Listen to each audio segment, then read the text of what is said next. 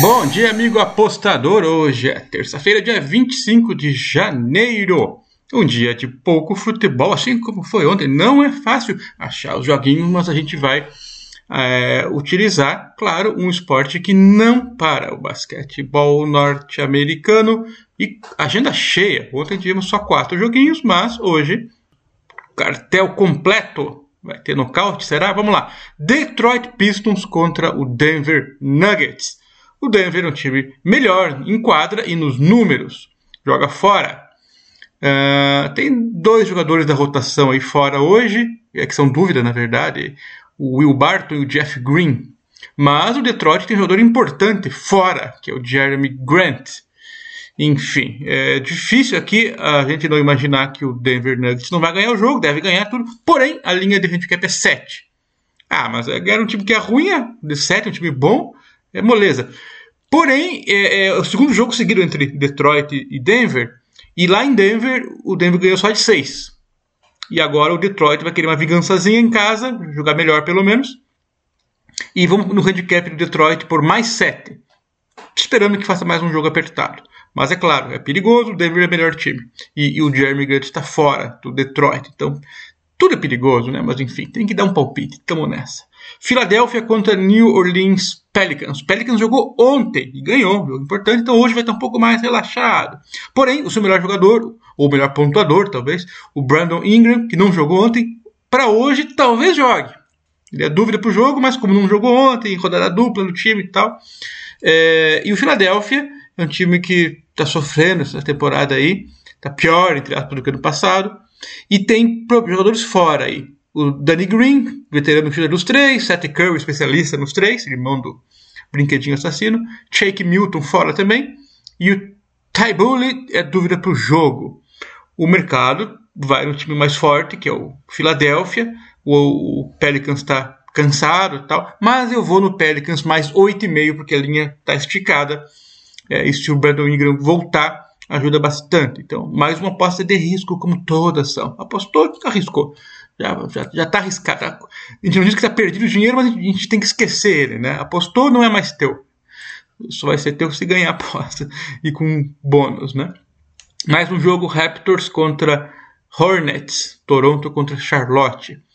O Toronto está com o time completo e o Charlotte tem dúvida de um excelente jogador, que é o Gordon Hayward. É, por estar fora e jogar como visitante, o Charlotte é zebra. Mas os times são muito parecidos, tá? Até acho que o Charlotte é mais confiável nessa temporada. Então eu vou no Charlotte mais 3,5 no handicap. Por enquanto eu fui nos 3 zebra, né? Vamos ver se isso vai aguentar, né? Também perigoso porque é, o Hayward é dúvida pro jogo. Se ele jogar, se dimo bem. Se não jogar, se ferramos.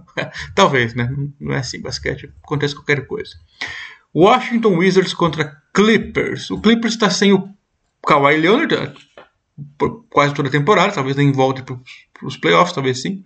E para esse jogo tá, parece que sem o seu cestinho Paul George está fora do jogo. E o Washington está com o time completo. A campanha do Clippers desse ano é fraca, decepcionante. Do Washington Wizards, razoável. Não se esperava muito do time, está razoável. Então, em casa, contra um time desfalcado dos seus dois melhores jogadores, o mercado foi para Wizards menos 5. Ah, eu discordo. Eu vou no Clippers mais 5, acreditando que o resto do elenco é, tem força suficiente para segurar esse placar ou até ganhar. Mas enfim, é, sem dois seus principais artilheiros, o mercado reagiu naturalmente. Mas eu vou insistir. Quatro apostas, quatro na zebra. Meu Deus do céu, preciso apostar em algum time que ganhe agora como favorito. Vamos ver. Nets contra Lakers. O Nets é um time para ser campeão desse ano. Já o Lakers, nem tanto, porém, o time que tem Lebron tem chance. Nets bem desfalcados para hoje. É Kevin Durant, Kyrie Irving, Joe Harris, Paul Millsap, todos fora. E são dois titularíssimos e dois que fazem parte da rotação.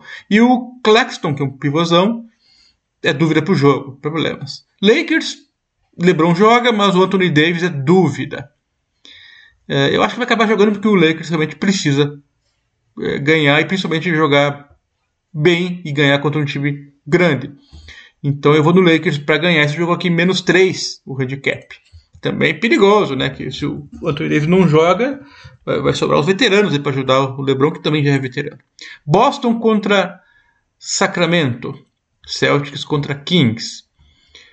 A campanha do Kings fraca como se esperar, tudo, e o Boston nem tão boa como se poderia querer pelo nome da camisa.